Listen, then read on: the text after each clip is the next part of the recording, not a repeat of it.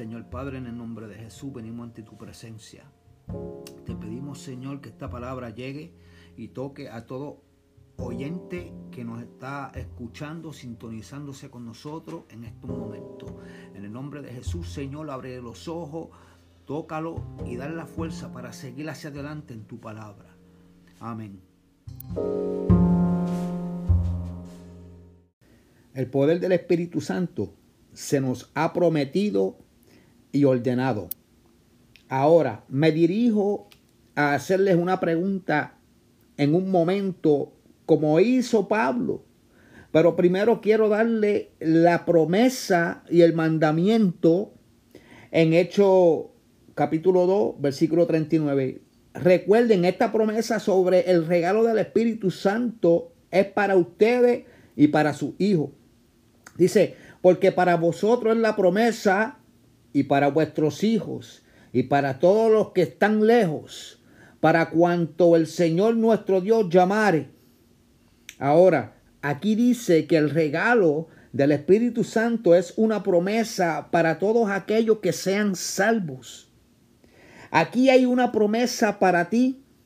Esto es lo mismo que Jesús dijo a sus discípulos en Lucas este, 24, ¿verdad? Eh, versículo 49. He aquí yo enviaré la promesa de mi Padre sobre vosotros. La promesa, la promesa. Y Pedro dijo en Pentecostés, la promesa es para vosotros también. Nos fue prometida a los apóstoles, la misma promesa es para ustedes.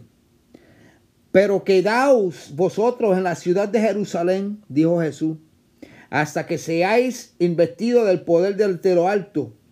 Esa promesa de poder desde lo alto, la promesa del regalo del Espíritu Santo es para ustedes, para sus hijos, para todos cuanto Dios llame.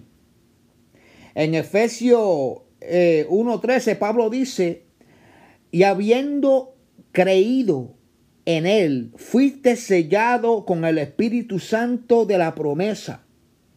Tú puedes tener el Espíritu Santo prometido por Dios, puedes tener su poder, puedes tener su llenura para tu esfuerzo en ganar las almas. Y en Efesios capítulo 5, versículo 18 eh, eh, está, está el, el claro mandato, no os embriaguéis con vino Ahora, la Biblia debe aclarar valores. Aquí la palabra de Dios manda, no os embriaguéis con vino. Entonces, embriagarse, emborracharse, es un pecado. Vamos a tomar solo esa parte del, del versículo. ¿Cuántos creen que embriagarse es un pecado? Emborracharse con vino es un pecado. ¿Cuántos lo creen? Dejen ver sus manos y sus amenes escucharse. Está bien. Me pregunto si eres el tipo de, de, de modernista que toma la mitad de un versículo y tiras el resto lejos. Así eres. Bueno, todo el verso dice, no os embriaguéis con vino, en lo cual hay disolución. Antes bien, sed lleno del Espíritu. Ahora, te pregunto, si violar la primer parte de este versículo emborrachándonos es pecado, entonces si fallamos en ser llenos del Espíritu Santo se considera la misma manera un pecado. Piensan que pueden decir que son buenos cristianos si toman solamente la mitad de este versículo. No, no pueden ustedes, ¿verdad? No, no, no pueden ustedes no son buenos cristianos hasta que lo tomen todo. No puedo decirle que no son convertidos. No puedo decirle que un cristiano nunca se embriaga. Y ciertamente sería erróneo emborracharte. Fue un error de Lot. Fue un error de Noé. Y es un error de algún otro.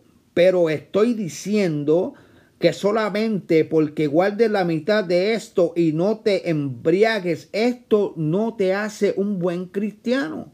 Tú no eres un muy buen cristiano hasta que guardes todo el versículo, incluyendo la parte que dice ser llenos del Espíritu. A ustedes no se les ha dado ninguna libertad. No les queda ninguna elección en el asunto. Tiene que ser lleno. Este es el claro mandamiento de Jesucristo, escrito por el apóstol Pablo en el libro de los Efesios, ser lleno del Espíritu. Ahora, déjenme hacerles una pregunta. ¿Qué hizo Pablo? ¿No sería maravilloso si predicadores que todo el tiempo buscan una nueva audiencia hicieran la pregunta que Pablo hizo cuando vino a Efeso y encontró ahí algunos convertidos. Él dijo a esos nuevos convertidos, maravillaos, me alegro de que sean salvos. Está bien, ustedes creen en Jesús y eso es bueno. Ustedes han sido bautizados y eso es bueno. Ahora díganme, ¿recibieron el Espíritu Santo cuando creyeron? ¿O después de que creyeron, recibieron el Espíritu Santo? Bueno, dijeron ellos, no hemos sabido ninguna cosa sobre esto. No entendemos sobre ser lleno del Espíritu. Luego Pablo le explicó, si ustedes son salvos, si ustedes han sido salvos y bautizados, el viejo pecador ha muerto y quieren vivir una nueva vida y llevar a cabo la gran comisión y ganar alma. Bueno, dijo Pablo, ¿cómo van a hacer esto? ¿Cómo pueden lograrlo? ¿Cómo pueden vivirlo? ¿Cómo pueden tener el poder para hacer algo duro por hacer? A no ser que recibáis el regalo, el don del Espíritu Santo, o la llenura del Espíritu Santo, o el bautismo del Espíritu o el derramamiento del Espíritu, si eres sensitivo acerca del uso de, estos términos, solo usa el término de Lucas 24:49, investido de poder desde lo alto. Les diré ahora, sería mejor que me escucharan. El pueblo de Dios en esta ciudad necesita ser lleno con el Espíritu Santo.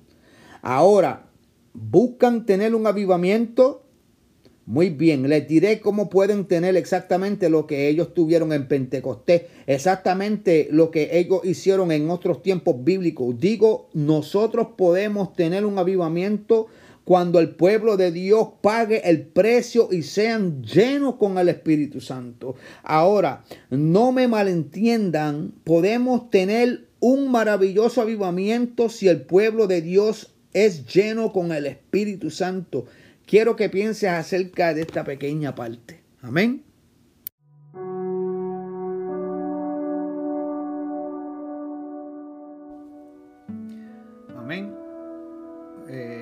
Bendiga. Espero que se hayan gozado de estos cortos temas que estamos tirando aquí. Eh, nos puedes buscar en Facebook bajo el nombre Ministerio Oral por Ti. También nos pueden buscar en YouTube bajo el nombre Ricardo Rosario también nos pueden buscar en Twitter bajo el nombre Ministerio Oral por Ti.